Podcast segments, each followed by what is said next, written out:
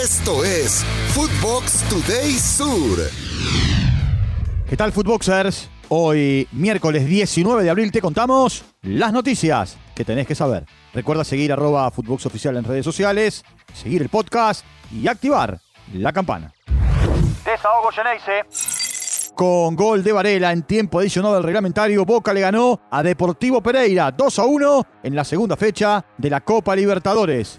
Jorí marcó para los colombianos, Advíncula para el local. El Colo Barco se llevó una ovación de la bombonera. Su último triunfo había sido el primero de abril contra Barraca Central de visitante 3 a 0 por la Liga Profesional. Además, es la primera victoria de Jorge Almirón al frente del equipo. Escuchemos a la figura del partido, Valentín Barco, convocado al seleccionado sub-20.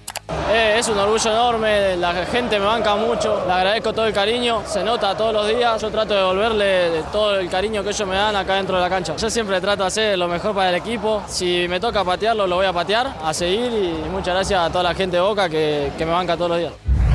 Victoria con polémica.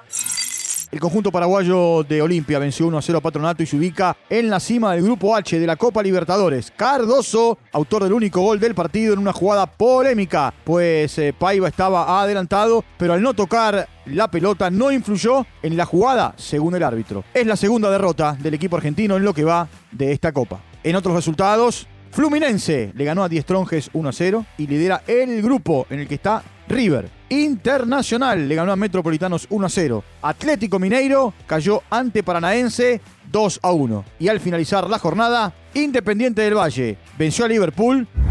Corrió la lepra. Por la segunda fecha del grupo E, Newell's le ganó 3 a 0 a Blooming con un doblete de Portillo y uno de Yorca F. Reasco. El equipo de Heinz acumula dos victorias en dos presentaciones y en dos semanas recibirá a Santos de Brasil en el estadio Marcelo Bielsa. Escuchemos a Pablo Pérez. De repente metimos un gol, empezamos a tomar confianza, empezamos a ganar terreno, a encontrar espacios y a hacer nuestro juego, que es el que venimos haciendo, que es, es aceptable y venimos jugando bien, así que bueno, en lo personal bien, siempre preparado y a disposición de lo que diga el entrenador y lo que necesita el equipo. 2 de 2 para el pincha.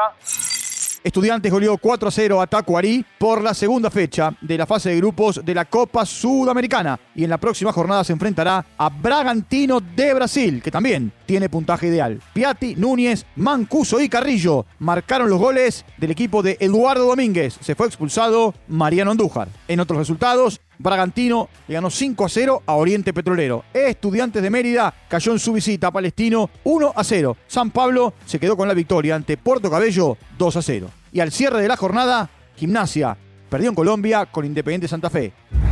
Stilitano a bordo.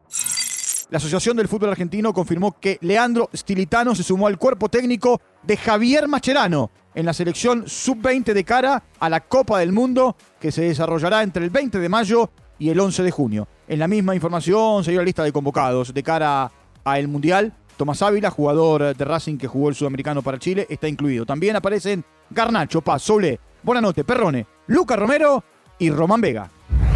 El rey de Europa en semifinales. Real Madrid dominó completamente a Chelsea en la vuelta de los octavos de final de la Champions League y derrotó al equipo inglés con un global de 4 a 0. Rodrigo con un doblete selló el triunfo del equipo merengue y será su onceava semifinal en los últimos 13 años. Después del partido, habló Carleto. Estamos muy contentos de llegar a jugar en otra semifinal con la perspectiva de, luchar y de intentar de llegar a, la final. Ha sido un partido difícil, complicado, como era previsible. Cuando juega estos tipos de partidos, el rival intenta de hacerlo todo. Y la verdad es que Chelsea lo ha hecho muy bien. Larga espera.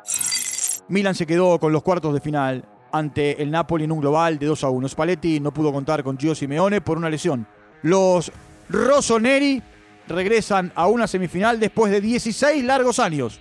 El día de hoy conoceremos los otros dos semifinalistas que saldrán de los enfrentamientos entre el Inter y el Benfica y el Bayern de Múnich y el Manchester City. Escuchemos a Julián Álvarez, figura del equipo de Pep Guardiola.